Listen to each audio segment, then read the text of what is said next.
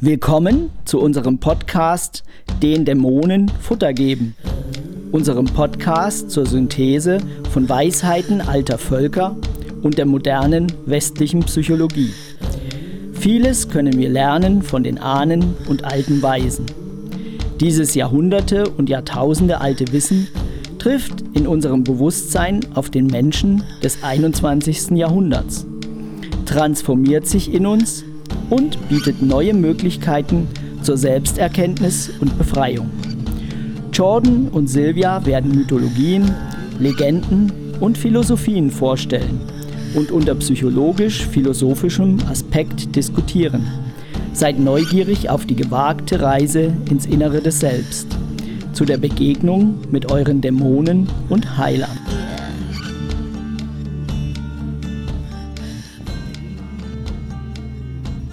Hallo, ich bin Silvia Kalde-Bayon. Ich bin Diplompsychologin und arbeite in Dresden und in Görlitz. Hallo, ich bin Jordan Rain. Ich bin Diplomphilosophin und Soziologin und arbeite Vollzeit als Musikerin. Ja, diese Woche, Jordan, machen wir dann weiter mit den zwölf Faktoren des, der bedingten Entstehung von Leid. Damit haben wir letzte Woche begonnen und es war umfangreich. Insofern setzen wir heute an. Letztes Mal haben wir das Haus zuletzt besprochen, wenn ich mich recht entsinne, mit den sechs Fenstern. Was bedeutete äh, die sechs Sinne, die wir haben, um die Welt zu erfahren. Und jetzt äh, werden wir weiter darüber sprechen. Das klingt gut. Dann können wir anfangen, wo wir letztes Mal aufgehört haben. Okay? Das habe ich mir auch gedacht. Gehe ich mal zum nächsten, da sieht man die Liebenden. Guck mal, da liegt so ein Liebespaar auf dem Bett und es sieht auch ganz nett aus, ja. Mhm. Und es steht ähm, für den Beginn also, dass die wahrgenommenen Objekte, die, die wir aus diesem Haus raus da wahrnehmen, dass wir die berühren. Also der Kontakt tatsächlich mit der Welt, der Sinneskontakt mit der Welt, dafür steht dieses Liebespaar. Wir nehmen also nicht nur die Welt wahr, sondern wir stellen auch einen physischen Kontakt her. Ah, also anstatt nur das Beobachter zu sein, auch ja. der Teilnehmer zu werden, dass man die physische Welt doch ist und verbunden wird. Und das kann positive wie negative Aspekte haben, denke ich mir gerade. Also im Positiven, mhm. wenn ich jetzt mal bei diesem Liebespaar bleibe, sowas wie Tantra oder so, da geht es ja schon um eine spirituelle Entwicklung, ähm, die aus einer Berührung, aus dem Kontakt raus erwächst und äh, durch die Wahrnehmung dieser Berührung, also durch den physischen Kontakt mit der Welt, mhm. die Verbindung mit dem höheren Selbst oder der Buddhaschaft oder so aufzubauen. Da wäre es ja für was genutzt was wieder der spirituellen Entwicklung dient. Mhm. Und zum anderen, wenn das unbewusst ist, dann ist es natürlich eine kurze Triebbefriedigung, die natürlich dann immer wiederholt werden äh, will und muss, weil äh, sie ja auch nur ganz kurzfristig anhält, oder? Ja. Yeah. Denke ich mir gerade so dazu. Und äh, eine, das, deine Beispiele sind interessant, weil das erste mit der Tantra und so, das ist, das ist nicht nur physisch, das ist auch auf einer anderen Ebene ja. äh, die Verbundenheit zu finden. Und die Beispiel, dass du, äh, das, das Schlechte, no? das ist nur auf die physische Ebene ähm, zu finden. Da ja. gibt es nichts Seelisches oder sowas. Ja. Also, das ist so ein schönes Beispiel wert. Wir müssen äh, noch äh, noch andere Infos fangen als nur diesen sechs Sinne, auch diesen Verbundenheit, das auf eine andere Ebene Das sehe ich auch so, ja, weil nämlich letztlich, wenn man nur die physische Welt wieder betrachtet, dieses Boot da, da ist man dann nur mit dem Boot in Kontakt, also ja. nur mit diesem physischen Körper und da fehlt ja wieder Geist und Seele dazu und insofern äh, ist es dann ein recht oberflächliches Erlebnis, muss man sagen. Erinnert mich an die Twitter-Kultur. Ne? Das symbolisiert das auch so ein bisschen. Oder einfach bumsen. ja, genau. Das ist dann halt eine sehr oberflächliche Geschichte. Ja. Das kann man machen. Also ich würde da jetzt auch nicht moralisieren. Nein, ich würde auch nicht moralisieren. no. Ich meine, wenn es gibt viele Leute, die brauchen oder wollen das physische Ebene und wenn solange es beide Seiten sind damit einverstanden, dann geht's. Ne? Nicht alle wollen. Manchmal Leute fürchten sich vor etwas auf einer anderen Ebene, aber no, für Leute wie uns, das andere Ebene ist vielleicht die wichtigste. Ja, es geht auch um das Bewusstsein, glaube ich. Man kann das machen. Das ist jetzt auch nicht schlecht, nur auf der physischen Ebene, aber da liegt halt keine Entwicklung drin und man bleibt die blinde Greisin. Und äh, das ähm, sind ja alles Beispiele dafür, eigentlich, wie man so die blinde Greisin bleibt, die daher stöckelt, wenn man nur mit dieser physischen Welt in Kontakt Weil alle diesen bleibt. Arten von jeden Tag Erfahrungen, Ja. die können doch schön sein oder schlecht. Und d- das Unterschied, ob sie schön oder schlecht sind, geht darum, ob man nur das in die physische Raumbereich macht oder auch mit diesen, diesen extra unsichtbaren Dingen oder eine Ebene von Emotionen, dass das, das da ist. Es geht auch darum, irgendwie, also habe gelesen, es gibt ja auch so einen Bewusstseinszustand des Himmels da im Buddhismus, ja, sehr schön. Und der fällt einem ja manchmal zu. Was weiß ich, hier trifft man so einen tollen Menschen und dann hat man da Sex mit dem. Also Ja. super schön, ja. So, da fällt es einem zu, da hat man ja nichts für getan, dass das jetzt ein schöner Moment Aha. ist. Und das, worum es im Buddhismus bei einem wirklichen äh, Bewusstseinszustand des Himmels geht, ist, dass man den inneren Geisteszustand so hat, dass man in diesem Bewusstseinszustand sich drin befindet, unabhängig davon, was im Außen passiert. Und das, ähm, da gibt es ja immer eindrucksvolle Beispiele von Menschen, die das geschafft haben. Zum Beispiel Nelson Mandela.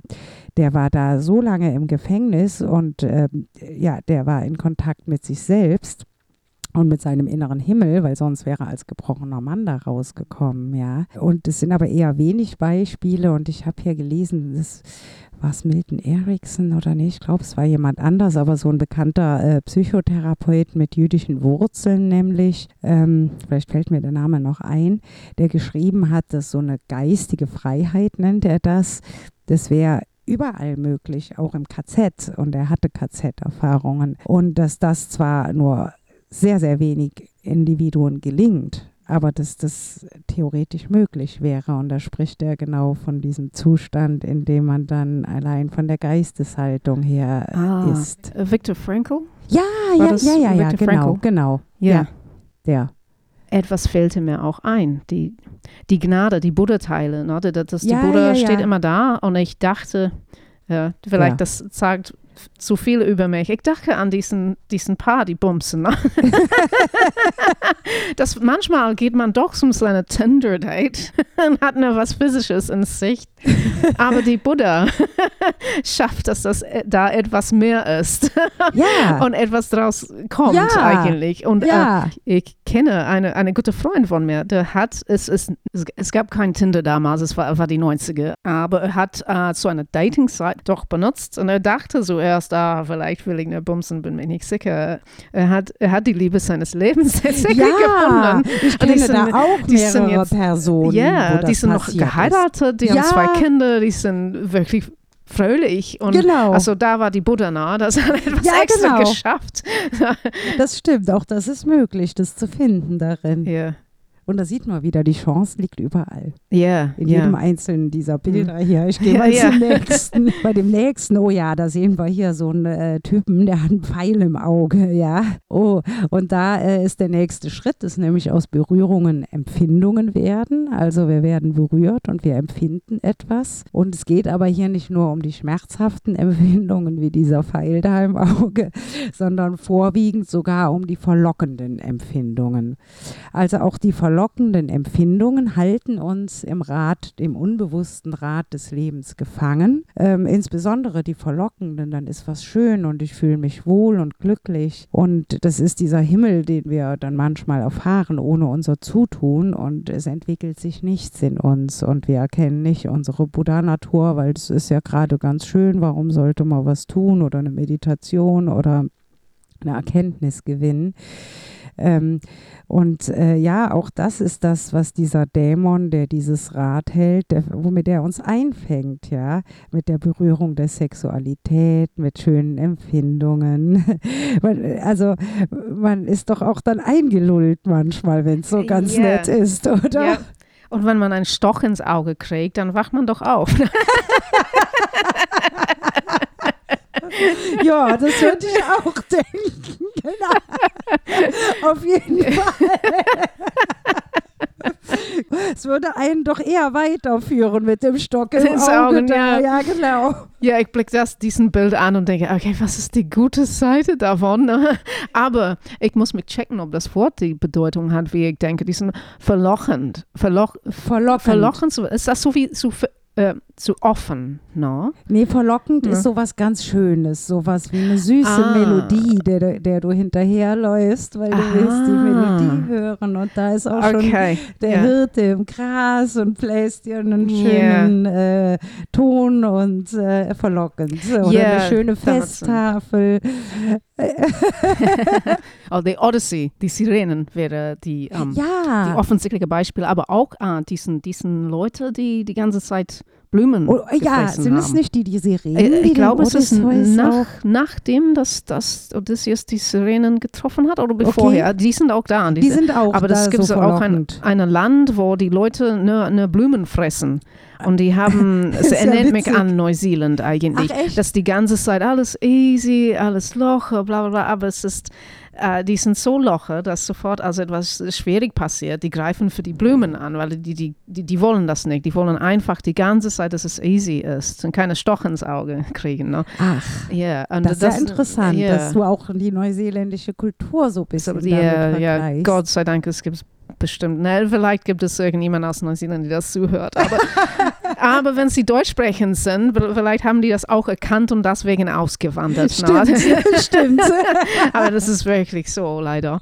Aber das, ja, und das, das, es geht darum, aber die Bild ist doch die Stoch ins Auge. Ja, Es ist interessant, weil ich wunderte mich über diesen Wort, deswegen, ja. dass äh, manchmal ist es doch die schlechten Erfahrungen, die uns eröffnen. Mhm. Na, weil wir, wir gehen manchmal durch die Scheiße emotional und Ja, dann genau. am anderen Seite, wir, wir haben irgendeine Ruhe gefunden mit der Erfahrung oder Ja. e etwas wirklich tief gelernt, das uns hilft, weiterzugehen, dass wir nicht lernen könnten, bevor diesen, diesen schlimmen Erfahrungen. Ja, wenn, man, ja. wenn man sitzt mittendrin, nat natürlich fühlt man sich nicht, als ob es nützlich wäre. Ja, Aber das ist eine Art von Aufwachung manchmal. Ja. ich glaube sogar, also, ähm, dass das eher eine Chance ist, aufzuwachen, als diese verlockenden Erfahrungen, also diese sinnlich schönen Erfahrungen. Da fällt mir diese Kindergeschichte Pinocchio ein. Kennst du Pinocchio? Ah, ja, natürlich. Und Mhm. äh, er will das ja auch immer schön bequem haben und dann kommen die doch in dieses Kinderland, wo sie alles machen können. Es ist ein riesen Jahrmarkt, es gibt lauter leckeres Essen, sie fahren Karussell und reiten Esel und so und am Schluss verwandeln sie sich selber in Esel. Die Allegorie der Dummheit die des Dummheit, Esels, yeah. die Dummheit, dass man sich in die Dummheit verwandelt, weil das alles so das süße Leben einfach nur Ja. gewesen ist. Ja. Le- Leben besteht nicht nur aus schönen Ja, Sachen. Und dann geht diese Hm. Pinocchio-Geschichte weiter. Erinnerst du dich? Dann nämlich wird er zum Esel und die werden da dauernd rumgetrieben und müssen die anderen Kinder, die neu kommen, durch die Gegend tragen und kriegen ganz wenig zu fressen. Und das wäre ja eher der Pfeil ins Auge dann. Ja. Und daraus wird er irgendwie gerettet, äh, nämlich dann einfach aus dieser schwierigen Erfahrung raus. Und da haben wir das Symbol Krise als Chance Ja, ja. auf körperlicher Ja. Ebene Ja, Fall. ist es auch. Ne? Ja, deswegen komme ich häufig zurück auch zu der Idee, dass, dass alle Emotionen sind nützlich. Ne? Ja. Das ist es nicht nur, dass wir so nur, nur die positiven einladen, weil wenn die negativen kommen, ja, wir, wir, natürlich, wir laden die nicht gern ein, aber Nee. die, die kommen, das ist die Fluss, worüber wir nicht voll Kontrolle haben. Manchmal ist diesen Fluss ganz stürmig und diesen Dingen kommen und wir sollten die nicht einfach ignorieren oder ähm, eine Möglichkeit nennen, als ob es schön wäre, äh, während dass es diesen Ding passiert. Aber wir lernen doch daraus. Wir sind in irgendeiner Art aufgewacht davon. Ja. Na, also wir sollten auch die, die, die schlechten Emotionen schätzen in einer Art, na, also wie die Depressionen, der, der Wut und diesen Dingen, weil Das die bringen uns etwas auch. bei. Ja, das habe ich mir auch gedacht. Ich gehe mal weiter. Das ist jetzt wir schon auf der Ebene der Empfindungen gewesen. Und hier kommt jetzt ein Säufer, ein Trinker. Guck mal auf dem Bild, da stehen lauter Flaschen um ihn rum. Und der symbolisiert die Gier, äh, also der Durst, welcher aus den Empfindungen resultiert. Ein ewiger Durst, der nie gestillt werden kann, die Gier. Ein ewiger Durst, na, es erinnert mich an den Durst der Welt nach mehr, mehr, mehr. Der Durst Mm. der Welt ist leider sehr groß und sehr zerstörerisch. Ja. Und oft habe ich gedacht, als eigentlich so ein Süchtiger, der nie satt wird, dass man äh, und seinen Körper, sein Boot damit nämlich zerstört und seinen Geist auch, dass das aber eigentlich dem Zustand der derzeitigen Welt entspricht, mhm. weil aus dem Durst der Menschen resultiert, dass wir unser Boot, die Erde nämlich, zerstören und das erschreckt mich zutiefst, wie sehr dies schon zerstört ist über weite Strecken, weil wir unseren Durst hier nicht in den Griff kriegen, ja, oder? Alle. Ja, ja. das ist das ähm, betrifft auch äh, taub zu sein. Und wie du sagst, die, die, ja. Leute, die Leute merken das nicht. Also diesen Durst, diesen Gier ist auch äh, gleichzeitig, wie du dich satt trinkst, äh, du machst dich taub. Und es ist so, wie wir, wir, wir kaufen immer mehr Sachen und wir sind taub ja. zu der Tatsache, dass die, der Welt ist dadurch geschädigt. Ja. Ist auch eine Art, äh, diesen, diesen äh, Blumenfresser zu sein. Wir, sind, wir, wir, trinken immer um diesen Taubheit, diesen alles ist locker, alles ist easy. Ähm, aber das ist ein Giftstoff, was wir Absolut. trinken, weil es ist, äh, wir sind taub zu den anderen Arten von Erfahrungen. Wir sind taub zu den Resultaten unserer Taten, unserer Töpfe. Ja, ja, ja, ähm, ja genau. Ja, es ist ein sehr ausgeprägtes Bild. Wirklich. Und zeigt nochmal, dass die Gier ähm, die führt ja in dem Fall in die totale Vernachlässigung, in die mm. Unbewusstheit. Sie führt in die Unbewusstheit. Ja, ja, wie diesen Blumenfresser, ne? ja, genau. die, die Unbewusstheiten und wie, wie diesen Beispiel über die Umwelt für dich. Wir, wir wollen das nicht wissen, weil dann müssen wir etwas tun. Ja. Und, äh, in der Tat, wir müssen das erkennen, äh, müssen wir äh, ganz dringend versuchen, das zu, zu reparieren. Also lieber nicht sehen, lieber taub sein und mach einfach weiter, so wie es immer war. Es ist wirklich so. Da habe ich da früher, was weiß ich, viele T Filme dann gesehen über Massentierhaltung und äh, total schlimm, ja. Und ich war entsetzt. Und dann irgendwie tja, alle kaufen weiter das Fleisch und die Milchprodukte und so weiter. Und dann bin ich ganz oft rückfällig geworden und habe auch wieder so konventionelle Milch und was weiß ich was gekauft. Und irgendwann ist der Tag gekommen, wo ich gedacht habe, nee, und jetzt muss ich es mal ernst nehmen. Ich sehe das doch, ich weiß doch, wie das ist und ich darf das nicht mehr kaufen, ja, wenn es ein Notfall ist vielleicht. Aber ansonsten darf ich das nicht mehr unterstützen, weil sonst mache ich einfach diese Blindheit, diese blinde Greisin taucht wirklich immer wieder auf, stelle ich fest lässt. Und der Effekt ist total schwer, sich da rauszureißen, weil es dann noch so eine Masse gibt, die das alles so macht. Und ich persönlich finde das ganz schwer, mich da rauszureißen und dann wirklich die Tat folgen zu lassen. Ja, ich, ich weiß genau, was du meinst. Ich versuche vegan zu leben. No, es gibt Ausnahmen. No, Mahlzeiten zum Beispiel. nee, nein, Witz. Um, ähm, aber es ist, doch, es ist doch wirklich schwer. Und die Sache ist so, ich glaube nicht, dass Leute, die, die Fleischen so essen, dass die irgendwie schlecht sind. Äh, was ich denke eher ist, wir haben alle so viele äh, Verpflichtungen und wir wollen, wollen alle eigentlich gute Menschen sein. Mhm. Also es ist einfacher, bestimmten Probleme zu ignorieren, mhm. weil wenn man zugibt, das ist doch ein Problem und man ist ein guter Mensch, fühlt sich ähm, diesen Tribe äh, gut zu sein, dann wird man verpflichtet durch die Anerkennung dieses Problems und durch das, das Problem ein Problem zu nennen. Ja. Und was ich, ich lernte das von meiner Mutter eigentlich, die hat diese riesige Fähigkeit, tiefe Probleme zu ignorieren. Und es war eigentlich nicht, weil sie ein schlechter Mensch war. Die wollte bloß das nicht zugeben, weil wenn sie das zugeben würde, wird sie ihren Mann verlassen müssen. Das ist eine große Unternehmung. Ja. Und das geht auch mit den, kein Fleisch zu essen. Es ist, es ist vielleicht einfacher, als deinen Mann zu verlassen, aber es ist doch eine jeden Tag Sachen, dass das nimmt, das kostet Zeit und Geld, so wie man es schön auf Deutsch Stimmt. sagt. Aber das heißt, dass um dein Selbstbild zu behalten, dass du doch ein guter Mensch bist, es ist so wie notwendig, Probleme zu ignorieren. Und natürlich ist, ist das voll blöd, aber das, das heißt, dass die Menschen, die ignorieren das nicht aus Bösheit äh, unbedingt. Genau. Und das zeigt, wie sehr es alles eine Illusion ist, die wir uns selber erschaffen. Wir sind die Erschaffer unserer eigenen Illusion. Um unser Selbstbild aufrechtzuerhalten, definieren wir es einfach um und sagen, so problematisch ist es jetzt nicht. Genau, ja? Und genau. ziehen in den Schleier des Maya davor. Yeah. Das in Indien wird das Maya oder die Illusion genannt. Und da ziehen wir uns einen Haufen Schleier vor, so wie dein Vorhang da, deine yeah. Gardine, die da hängt. Da yeah. haben wir reichlich von vorgezogen.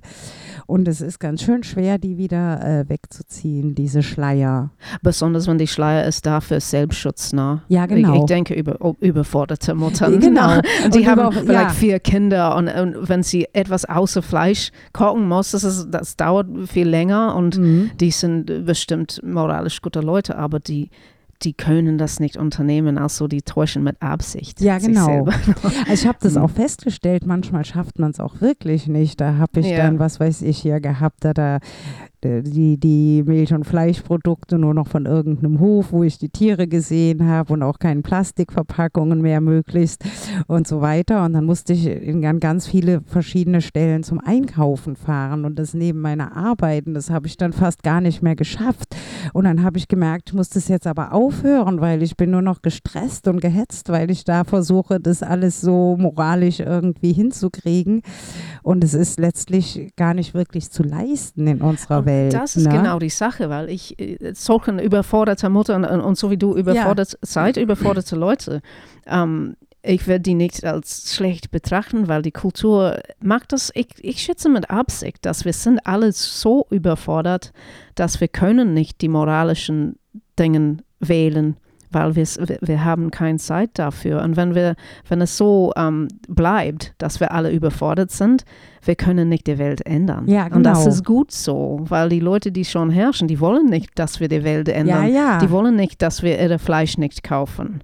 Na, also diesen Mangel an Zeit, das wir haben, das, das schickt uns in die Unmoralität. Mhm. Nicht, weil wir äh, automatisch unmoralisch sind. Wir wollen, aber wir können nicht. Nee, genau. Und das, das ist schlecht. Es gibt eigentlich keinen Ja. Ausweg, weil Hm. ich kenne wenige Leute, aber manche, die steigen dann völlig aus, aus auch aus Berufstätigkeiten und sonst was und machen dann nur ihre Selbstversorgung. Die Kinder sind Freilerner und gehen nicht zur Schule und so weiter. Aber das geht dann wieder irgendwie auch zu Lasten von dem Kontakt mit der Welt. Also die sind weniger in Kontakt oft mit der Welt, weil sie so anders sind irgendwie.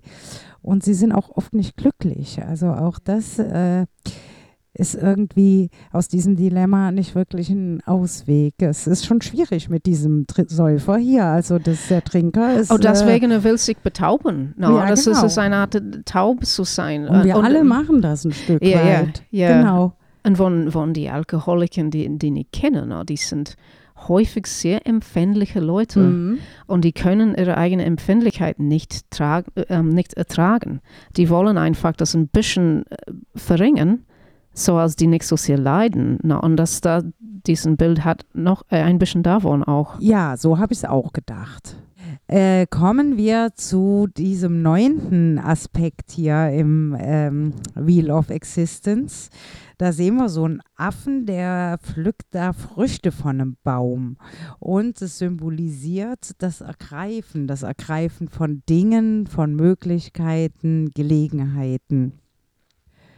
Und der Affe hüpft natürlich ganz schön rum, während er da die süßen äh, Früchte äh, pflückt und konzentriert sich wahrscheinlich auch immer nur auf den nächsten Aspekt der nächsten süßen Frucht, die am schönsten aussieht. Oder Mhm. Jordan, was Mhm. denkst du? Ja, es gibt Neugier, weil manchmal Neugier hat seine Vorteile, ne? weil dadurch finden wir, entdecken wir neue Dinge, das wir sonst nicht entdecken würden. Aber wenn es so weit geht, ähm, kennst du das Ausdruck, der Weg ist der Ziel? Ja, ja, ja. Aber um das durchzuführen, muss man ein Ziel haben. Und okay, der Ziel ist nicht wichtig, aber das Idee, dass man ein festes Punkt in der Zukunft hat, man entscheidet, das ist mehr wertvoll, das ist mehr wertvoller als anderen Sachen. Das ist so wie der Anker, das das Weg baut. Und wenn man sagt, oh, ich brauche kein Ziel, ich hüpfe einfach von A bis B, ähm, dann, dann, dann verliert man die Sinn die Sache, weil es geht tatsächlich ein bisschen darum, dass man eine Beziehung mit einem ähm, zukünftiges Bild baut, auch wenn man da nicht ankommt. Ja, Was ich auch interessant finde, ist auf Deutsch, dass es neu und Gier. Also Gier auf was Neues. Bloß das, die- die Gier, aber nur, dass alles immer neu ist. Genau. Und der ist auch nur Begierden gesteuert. Also das, was ihm gerade in seiner Begierde reinpasst, äh, dem hüpft er hinterher. Ja. Ja. Und äh, das äh, ist natürlich äh, nichts, was jetzt zu einer reflexiven Erlösung von irgendetwas führen würde und manchmal auch ein Reinfall bestimmt und eine Enttäuschung, wenn dann viele Maden in der süßen Frucht drinstecken. Ja, ja, auf jeden Fall. Es orientiert man auch auf die äußere Welt immer, anstatt weißt du, deine innere so beachten, wie fühle ich mich, ist einfach, mhm. oh, was ist da draußen, was ist da neu?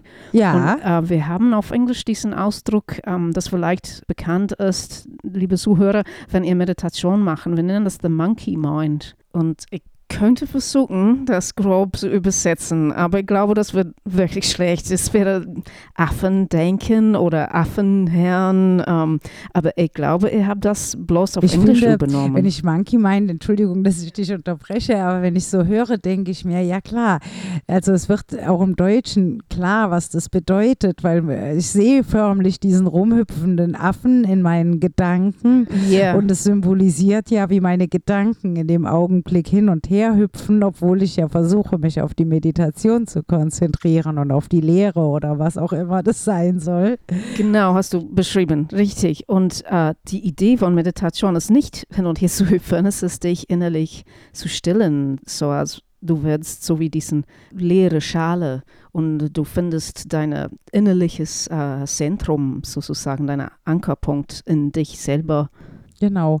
Manche Philosophen sagen doch auch, dass wer sich von äußeren Dingen abhängig macht, der, äh, dessen Glück ist höchst unstet, weil es davon abhängig ist, ob die äußeren Dinge dann so zufriedenstellend sind oder auch nicht. Genau. Und dass das wahre Glück äh, da drin liegt, dass ähm, man es im Inneren findet, als einen ruhigen Punkt. Ja, ja, mhm. genau das. Ich finde auch, dass es hat seinen Platz, wenn man, wenn man ein Kind ist, ne? weil das Neue ist, ist, wodurch man mhm. findet, was man überhaupt mag. Und man kann so anfangen, ne? da ist ein Apfel, oh lecker, um, da ist eine Birne, oh auch lecker, ein Banan, wow und so weiter und so fort.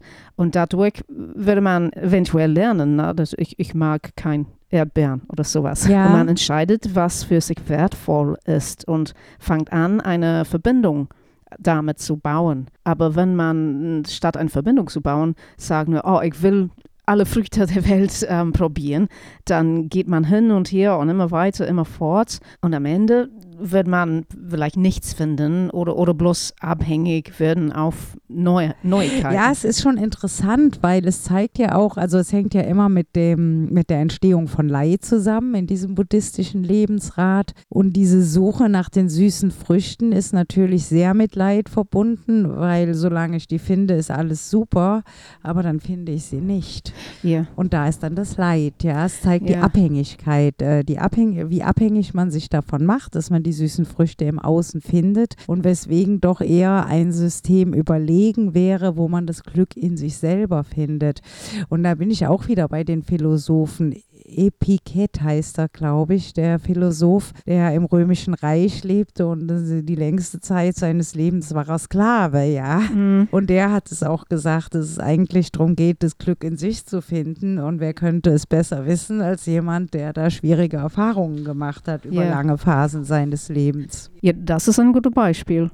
Ähm, ich dachte auch, wie, ähm, wo sehen wir den Monkey Mind in der aktuellen Kultur, weil diesen, diesen Abhängigkeit auf Neuigkeiten. Und ich meine das jeden Tag. Wir haben wieder Werbung. Aber es, es, ist wirklich so, dass es, der Wort neu kommt immer vor äh, als grobes Beispiel. Aber es ist immer neu, neu, neu. Und wir alle kennen Leute, die immer die neuesten Geräte haben müssen oder der Auto nach zwei Jahren, die wollen das verkaufen, ein neuer haben. Ja. Dass diese Abhängigkeit von, von was neu ist, ist in uns alle und das, wenn das ein bisschen gedrückt ist, no, durch die Werbung, wir, wir fallen alle in diesen Monkey Mind und mhm. Unersättlichkeit. Davon spricht der Buddhismus ja auch, dass die Begierde dann so eine Unersättlichkeit ergibt, aus der man einfach nicht erlöst wird. Und ich finde, die heutige Zeit, die steigert das nochmal gründlich. Mhm, also ja. das, man sieht ja, der Buddhismus wie äh, uralt. Das war also damals schon so, aber ich glaube ja, heutzutage ist es noch mehr so durch die Werbung, durch den Konsum, dadurch, dass es alles angeheizt wird. Und ich meine, wenn man davon ausgeht, dass Wirtschaftswachstum gut ist und unbedingt sein soll, wie es ja in den Augen der Gesellschaft ist, dann muss man den Monkey Mind anheizen. weil sonst funktioniert das nämlich nicht mit dem ganzen Verkaufen, wenn die Leute ihr Glück in sich gefunden haben und ihre Ruhe, das sind schlechte Konsumenten, ja, brauchen wir ein anderes Wirtschaftssystem. Auf, das ist sehr wichtig, was du sagst, weil ähm, wie heißt das auf Deutsch? Der Bruttoinlandsprodukt. Ja. Das ist überall in die westliche Welt benutzt als eine Messung über wie gut es diesem Land geht. Genau. Und das heißt, um zu zeigen, dass es dein Land gut geht, du musst viel produzieren. Mhm. Und es ist auch kalkuliert, wenn ich das richtig verstehe, in einer Art, dass du eine, eine höhere Zahl heißt, du produzierst immer mehr.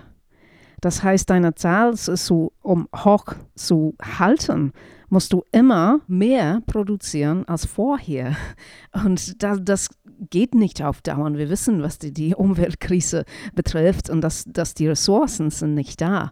Es wird so ein echt problematisches Werkzeug, weil man sagt, oh, es geht unser Land schlecht, weil wir haben einen fallenden ähm, Bruttoinlandsprodukt. Also, wir müssen mehr produzieren, mehr konsumieren.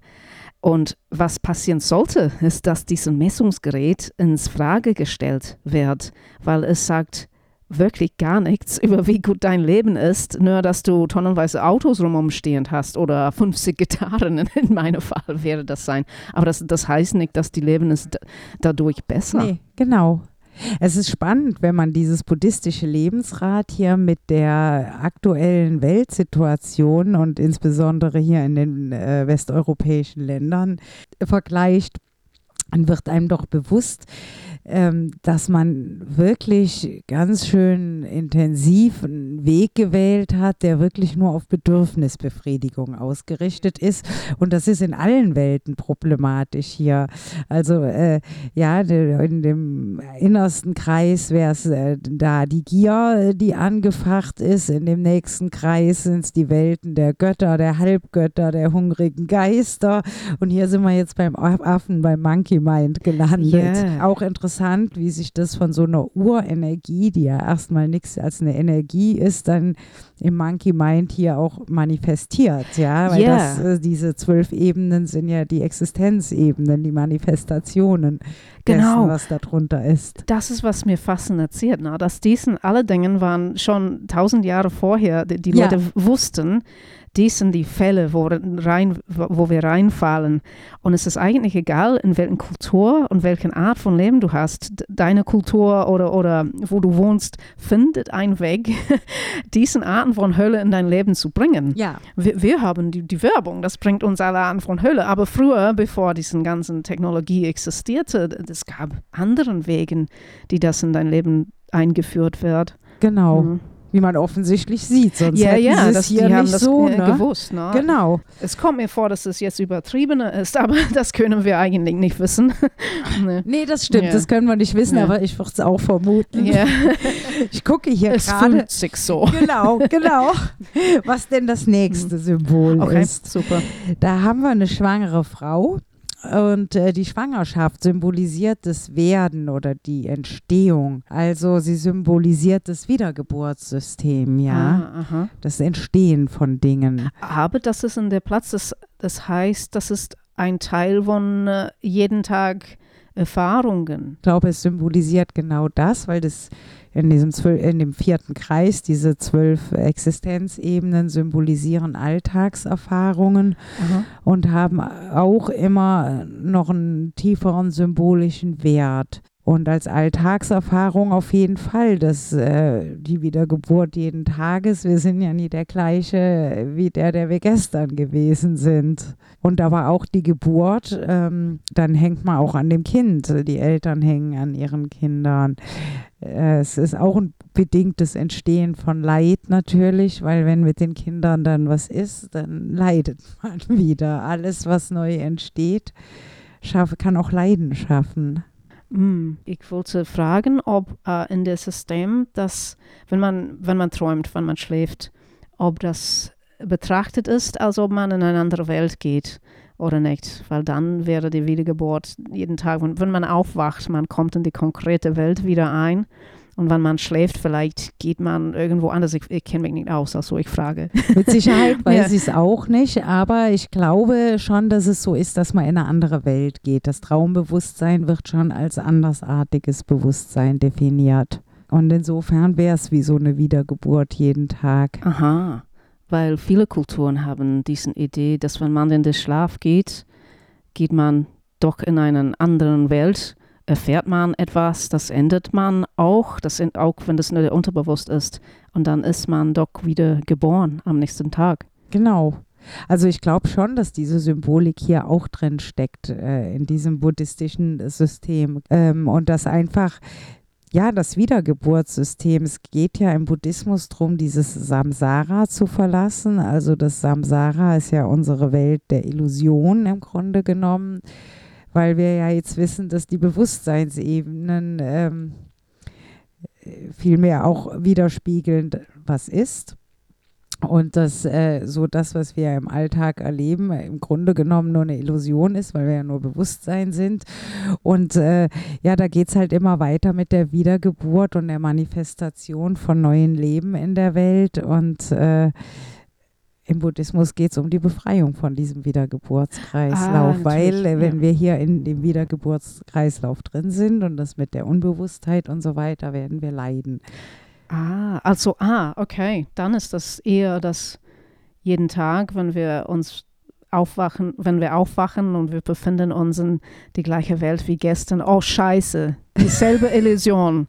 Ich bin wiedergeboren in der Ort, wo, in, heu, heute gehe ich fort und ich mache dieselbe Fehler wie immer, weil ich werde immer wieder geboren in diesen Illusionen, dass ich für mich selber gebaut habe. Und jetzt kann ich verstehen, warum das ganze Ding eine Qual ist.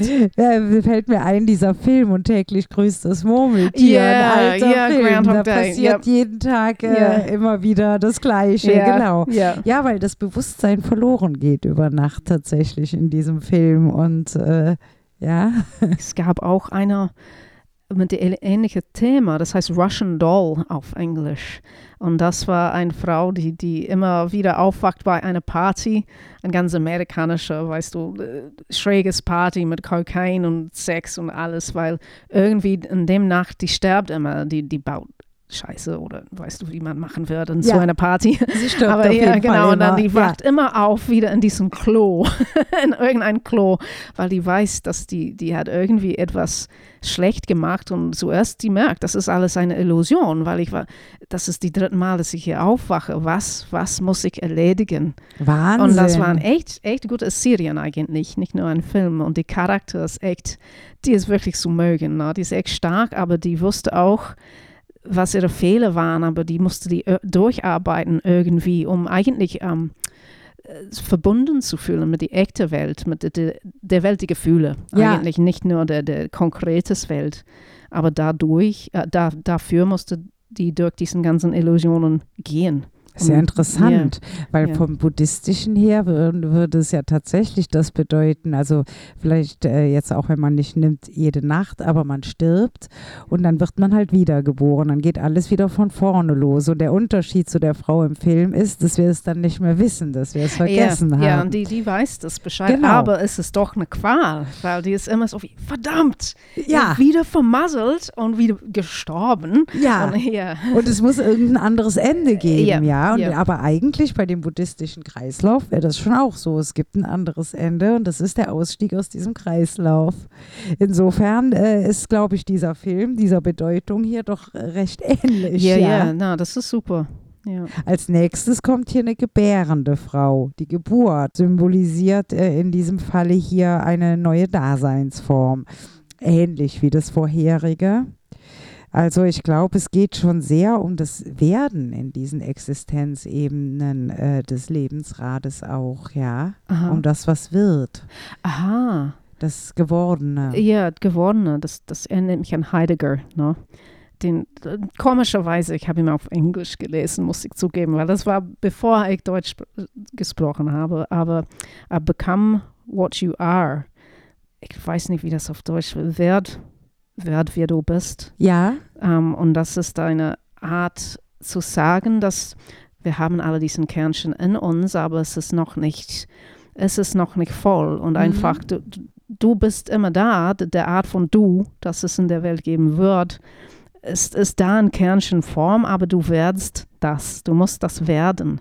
Und wenn man mit die buddhistischen Brille, meine westliche Brille, westliche und buddhistische Brille, vielleicht kann man das betrachten als äh, eine Art wirklich sich zu entwickeln, sich selber würden zu lassen in der Art und Weise, dass es, es sein soll, dass du äh, wachst in deiner Art, ähm, bloß auf dein Inneres zu hören und ohne abgelenkt zu werden von das Ding, das du sein würden sollst.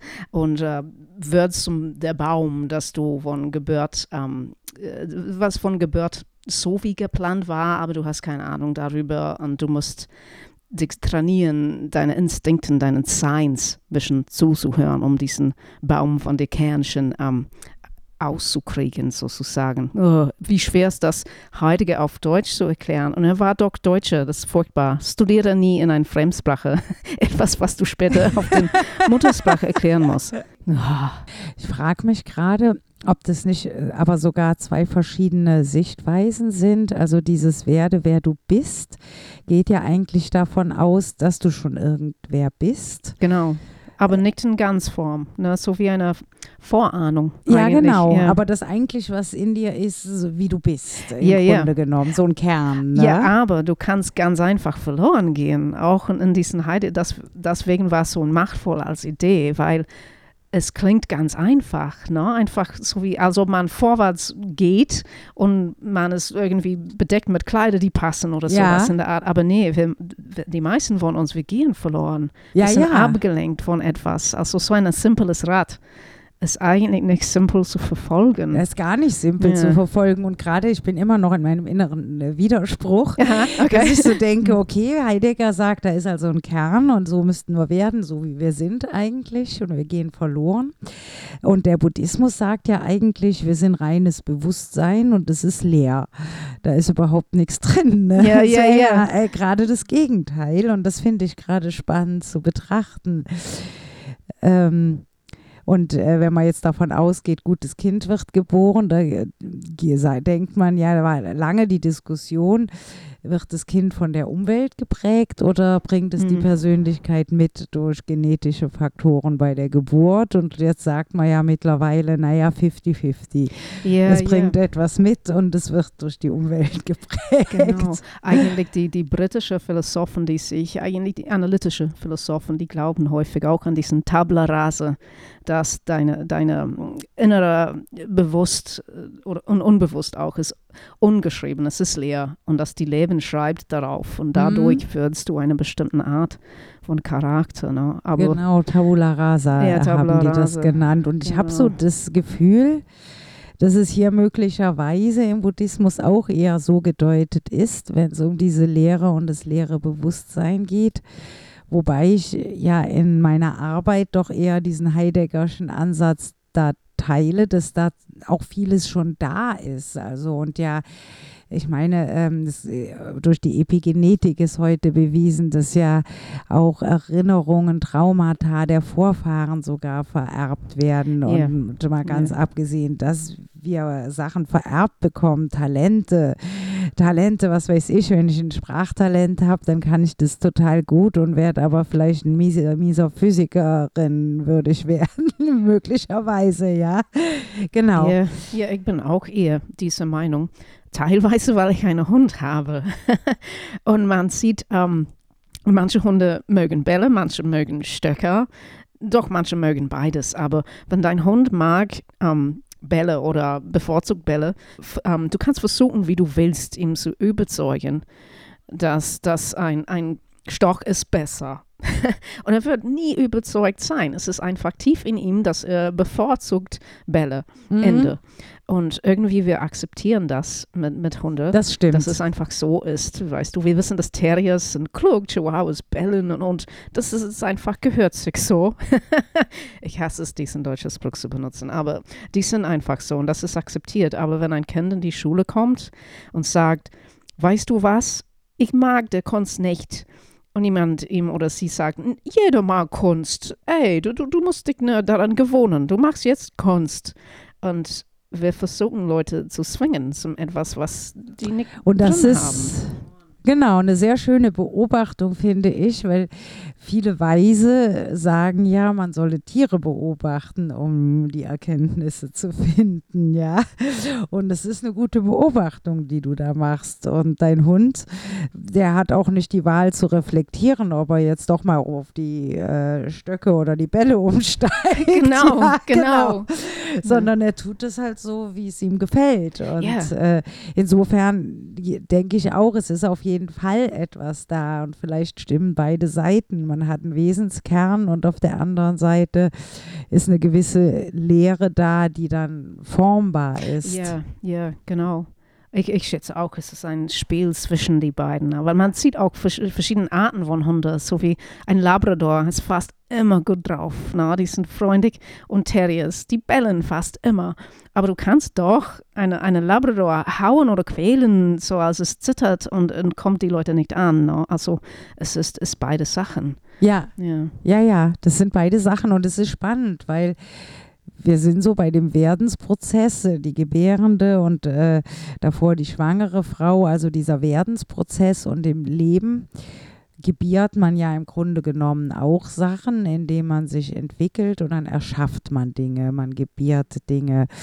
Und je jünger man ist, desto weniger Gewordenes ist da und deswegen gibt es viele Möglichkeiten in der Zukunft und man kann gut träumen, was man alles machen will. Und je älter man wird, desto mehr Gewordenes liegt hinter einem. Da sind gewordene Dinge und dann ist es auch gar nicht mehr so leicht, so flexibel die neuen Dinge werden zu lassen.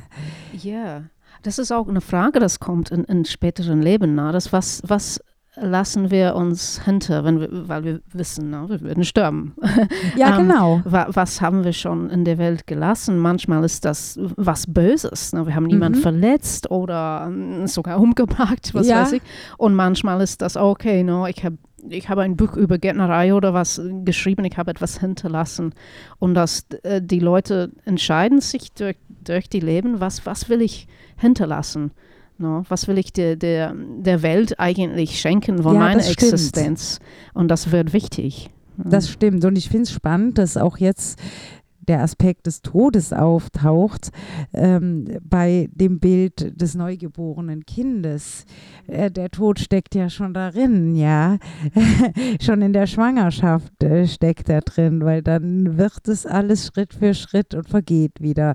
Und ich glaube, darum geht es in dieser Symbolik auch, das zu zeigen, das Werden und Vergehen, ja. Es wird und wird und wird alles, ja, und dann vergeht es wieder. Und der zweite Teil fällt uns als Menschheit doch eher schwer. Ja, ja.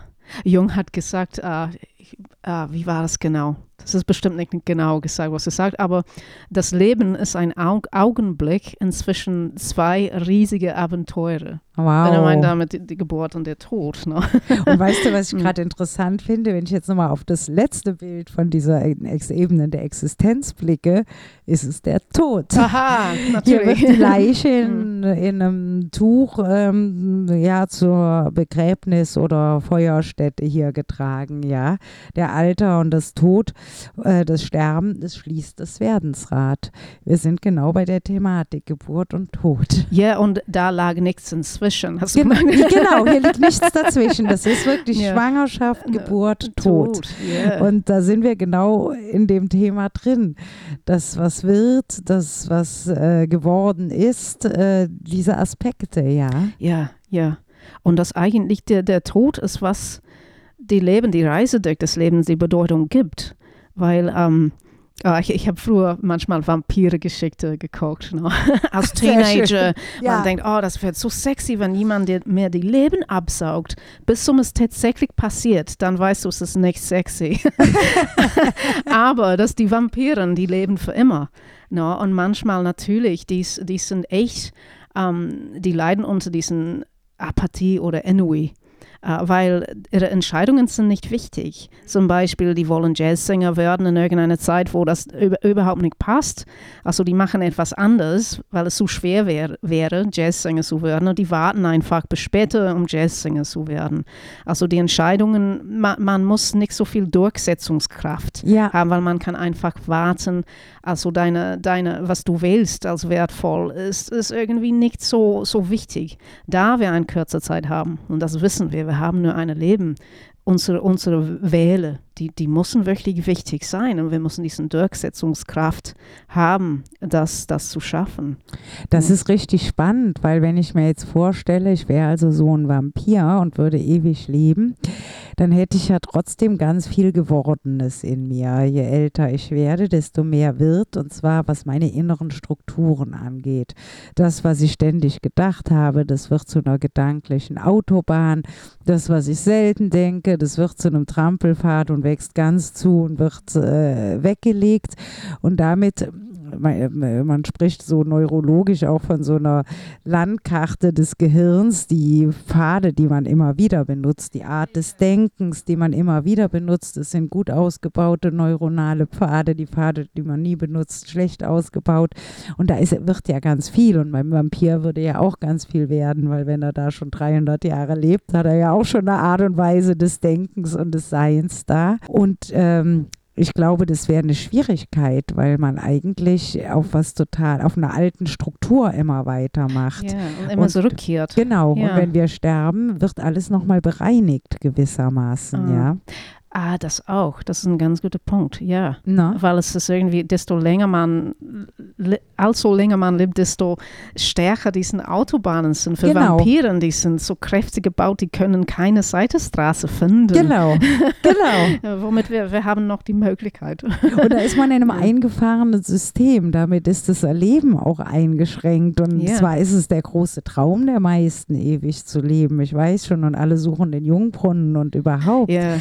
Aber aber ich glaube, dass das äh, letztlich alles wirklich gar keinen Sinn machen würde, weil äh, die Erneuerung würde nie stattfinden.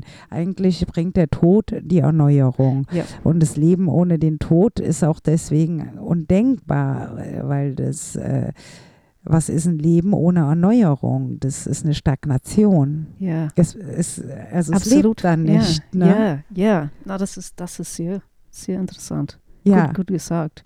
Ich denke daran, dass äh, in unserer Kultur, der aktuellen Kultur, wir haben so viel Angst vor der Tod und äh, diesen Kultur von immer jung zu bleiben, die oberflächliche Sache, das, genau. womit man jung aussieht, die sind übergeschätzt, weil mit, mit die Älter wird, wird man voll mit Geschichten und Erfahrungen und so. Aber ich schätze, der Angst teilweise kommt davon, dass wir wissen, dass wir, wir suchen etwas und haben es nicht gefunden. Wir wissen irgend, irgendwo, innerlich, dass diesen Leben hat irgendeinen mysteriösen Teil.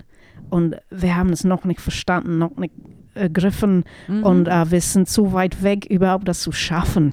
Und diese Zweifellosigkeit, dass ich weiß noch nicht, was es bedeutet, das, das, das prägt auch die Angst aus. Ne? Möglicherweise, ja. wie in dem Film, den du beschrieben hast. Wenn dann die Frau wieder wach wird morgens und auf der gleichen Toilette ist, ja. ist sie ja auch jedes Mal wieder sauer, dass sie es ja. schon wieder nicht geschafft hat, rauszufinden, was sie hätte anders machen müssen, um nicht wieder doch zu landen. Ja, genau. Es no? ist, und ich sage immer, ich, ich habe ich hab immer noch nicht etwas verstanden. Genau. Na, und es, ist, es kommt mir ein bisschen so vor Stimmt. mit dem Lebensrat hier. Stimmt. Und ich meine, der andere Aspekt, der noch hinzukommt, bestimmt, ist ja, ähm, unsere Kultur tabuisieren wir den mhm. Tod. Im Buddhismus äh, yeah. geht es ja ständig um den mhm. Tod und auch um mhm. das, was dann passiert. Man stirbt ja nicht im Buddhismus, sondern äh, da kommen andere Bewusstseinsebenen wieder hinein. Und ich glaube, da ist äh, das viel tabuisierter, wenn man denkt, das ist mein absolutes Ende. Und es ist ja auch irgendwie was Unvorstellbares. Da gibt es mich einfach nicht mehr. Yeah. Und da bin ich einfach weg. Das yeah. ist doch was, das können wir uns total schwer vorstellen. Ja, ja, das kommt zurück zu diesen Kant-Idee, ne, dass wir, unsere Hirnen sind so gebaut, alles zu betrachten in Zeit und Raum. Wie können wir vorstellen, ein, eine Existenz oder irgendetwas außerhalb von Zeit und Raum. Wir sind nicht fähig dazu. Genau. Und das ist auch Angst, ne? weil wir wollen alles wissen in hier voraus. Genau, genau. Das können wir nicht wissen. Und ich meine, im Buddhismus, das buddhistische äh, tibetanische Totenbuch ist äh, mhm. sehr interessant, finde mhm. ich. Das beschreibt sehr dezidiert diese ganzen Nachtodzustände, diese Bardos. Und ähm, ja, das ist schon interessant. Die haben sich da schon tief reinbegeben, gedanklich und meditativ, äh, die Buddhisten in diesen Ebenen und sagen halt, man erlebt halt dann auch gewisse Dinge. Mhm. Und dann ist man bereinigt im Grunde genommen und äh, aus einer neuen Begierde, dass man einen neuen Körper haben will, zack, ist man wieder in diesem Lebensrad hier drin. so, Sag, dazwischen oh, ist man Scheiße, ja raus. die, die ja. Klo noch wieder. ja, genau, genau. so. Nur, dass wir es ja vergessen. Ja, ja. wenn wir dann wiedergeboren werden, haben wir es ja alles vergessen wieder. Sind wir wieder auf Null gestellt. Es, es fällt mir jetzt ein, wie toll ist das als Metaphor, dass die wacht immer auf in ein Klo. Weil neugeboren zu sein, ist, ist doch, es sollte doch scheiße sein. Also, Wobei es in unserer Kultur also Ja. ziemlich das Positivste ja, ja, ja, aber unter den buddhistischen, dass das passt völlig, dass Ja. die in diesem Zimmer genau Stimmt. aufwacht. Das würde zu dem buddhistischen Aspekt schaffen, dass äh, passend es eigentlich darum geht, dieses Lebensrad zu Ja, verlassen. Zu verlassen, genau. Genau, weil es sehr vom Leid geprägt ist. Ja. Ich meine, wenn wir bei dem Leid jetzt sind, könnten Mhm. wir ja auch noch mal gucken. Wir haben ja äh, vorher über diese sechs Welten gesprochen und ähm, ich denke, es wäre eine gute Idee, uns diese Buddhas noch mal näher anzugucken, die einen ja auch da rausbringen aus so leiderfüllten Ebenen. das ja, ist genau die nächste Episode. das werden wir euch dann präsentieren. Also bis nächste Woche, wenn wir über die Buddhas sprechen würden. Und ähm, macht euch eine schöne Woche. In Zwischenzeit. Tschüss. Tschüss. Vielen Dank fürs Zuhören. Wenn Sie uns unterstützen wollen, können Sie uns finden auf Patreon unter www.patreon.com-dämonen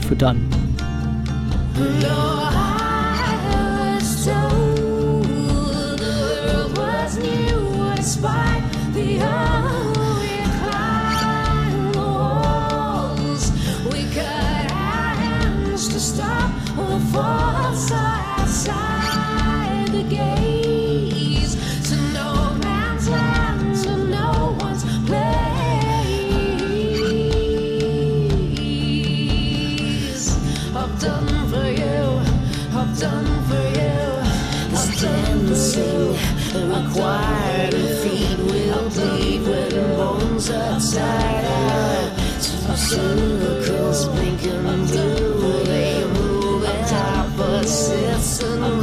rules and the voices should be straight. From bad to smooth and cold as crazy.